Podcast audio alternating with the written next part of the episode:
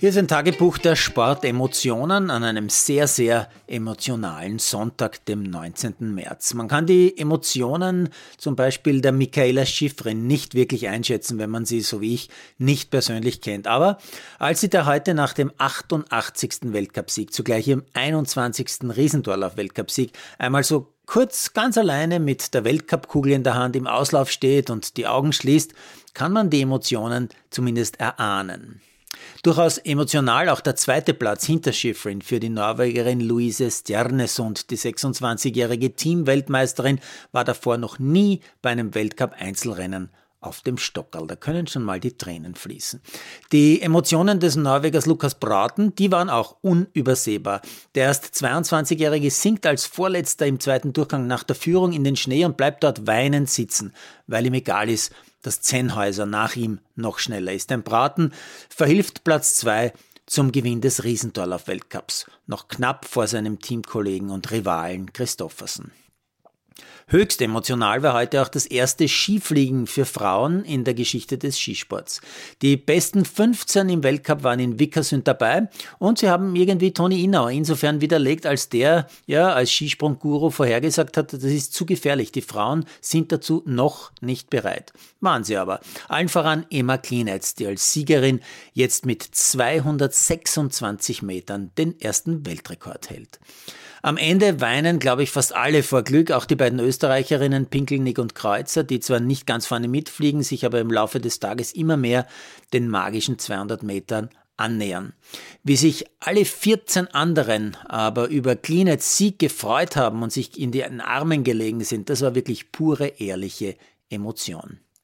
Beim Fliegen der Männer sorgt Stefan Kraft für die überragende Emotion. 246,5 Meter im ersten Durchgang überlegene Höchstweite, aber weil er bei der Irrsinnsweite mit der rechten Hand ganz minimal den Schnee berührt, bekommt Kraft von einem Punkterichter 14,5. Da war ich dann emotional, aber negativ. Das ist wirklich eine Frechheit, die dazu führt, dass Granerüth mit 12 Metern weniger trotzdem deutlich führt.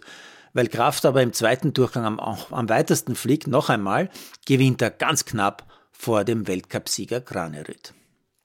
Emotionen ohne Ende auch beim letzten Biathlon-Weltcuprennen der Saison. Da verabschiedet sich zum Beispiel die erfolgreichste WM-Biathletin aller Zeiten, Reuseland mit Platz zwei hinter äh, der Schwedin Öberg äh, in die verdiente Pension, wird im Ziel zu Recht wie ein ganz, ganz großer Champion gefeiert. Direkt dahinter kommt Boucher ins Ziel, auch sie beendet eine eindrucksvolle Karriere. Und auch Hermann Wick beendet eine herausragende Karriere mit Platz 6 heute. Da stehen im Ziel plötzlich 50, 60, 70 Athletinnen und Betreuer und fallen sich in die Arme, Tränen und Champagner fließen. Und fast geht dabei unter, dass ich richtig emotional werde, weil Anna Gandler, mit deren Papa Papa ich ja fast drei Jahrzehnte an den Läupen herumgeschwirrt bin, sensationell siebte wird. Ihr bestes Karriereergebnis.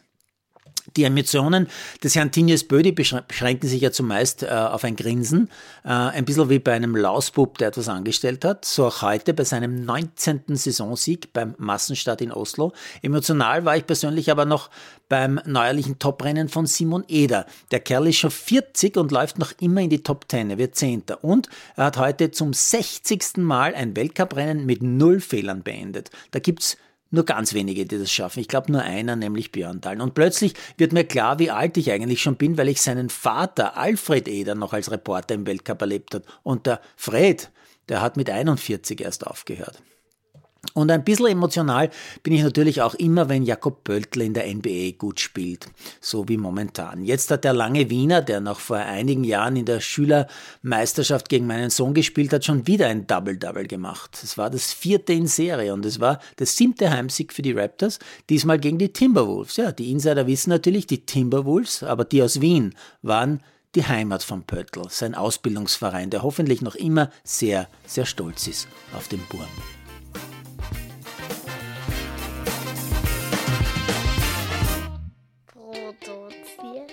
Malderino Chiesens.